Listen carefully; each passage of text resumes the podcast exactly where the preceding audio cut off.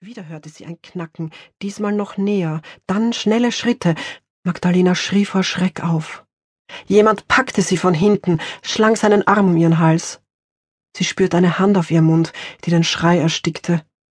Der Boden unter ihren Füßen wankte, der Stoffsack fiel aus der Hand. Magdalena ruderte mit den Armen, bekam keine Luft mehr. Sei ruhig, ich habe ein Messer, zischte er ins Ohr.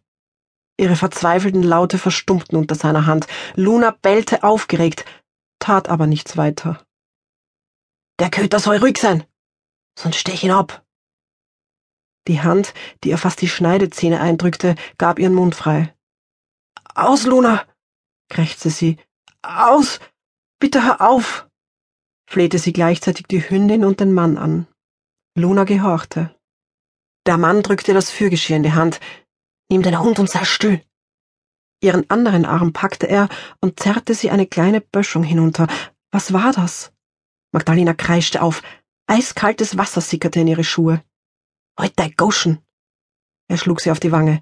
Einige Sekunden lang brannte die Haut wie Feuer. Los, komm schon!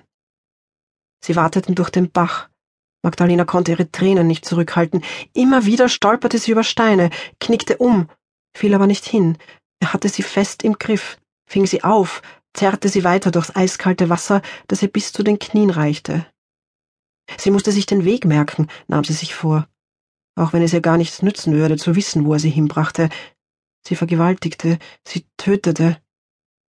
Der Mann trat hinter sie und schob sie vor sich her durchs Wasser, damit sie den schmalen Weg zwischen den steil aufragenden Felswänden schneller bezwingen konnten.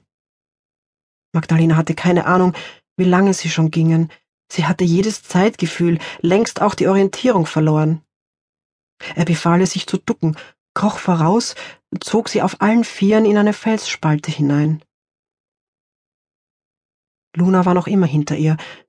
Drinnen war es finster, kühl, feucht und still. Nach einer Weile konnten sie sich wieder aufrecht weiterbewegen. Der Mann sprach nicht mehr mit ihr, außer an jenen Stellen, an denen sie sich bücken sollte, damit sie sich den Kopf nicht am Felsen stieß. Mal zog er sie, mal schob er sie vor sich her. Einmal musste er sie und Luna hochheben, damit sie weiterkamen. Schweigend drangen sie tiefer in die Höhle ein. Immer wieder waren Tropfgeräusche, in einiger Entfernung Wasserrauschen zu hören. Abrupt blieb der Mann stehen, packte Magdalena an den Oberarmen, drückte sie unsanft zu Boden.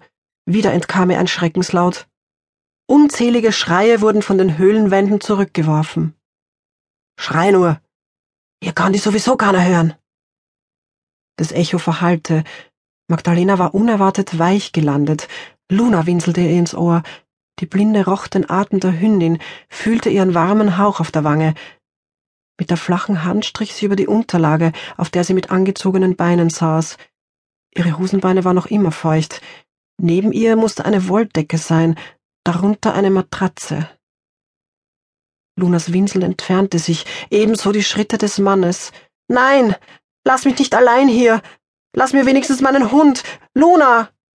rief sie ihnen hinterher. Um dich kümmere ich mich gleich. Hexe!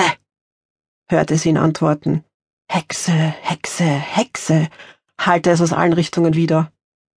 Danach herrschte gespenstische Stille, bis auf das stetige Wasserrauschen und die nahen Tropfgeräusche. Magdalena fröstelte, sie hatte Angst, um sich selbst und um Luna. Immer wieder kreisten dieselben Fragen in ihrem Kopf. Wer war dieser Mann? Warum tat er das an? Und wie konnte sie ihm entkommen? Ihr fiel nichts ein, außer zu beten. Gegrüßet seist du, Maria. Magdalena erschrak vor der eigenen Stimme, die sich in dieser toten Stille vervielfachte. Stumm betete sie weiter. Er kehrte ohne den Hund wieder. Was hast du mit Luna gemacht? Hast du sie getötet? Warum bringst du mich nicht auch gleich um? Magdalena war fassungslos. Sie hat mich geschickt, um deine Seele zu retten. Wer hat dich geschickt? Wer ist sie? Er wartete mit seiner Antwort, wie sie Echo verklungen war. Maria. Maria? Meine Mutter? Aber die ist tot. Sein Lachen hallte mehrfach nach.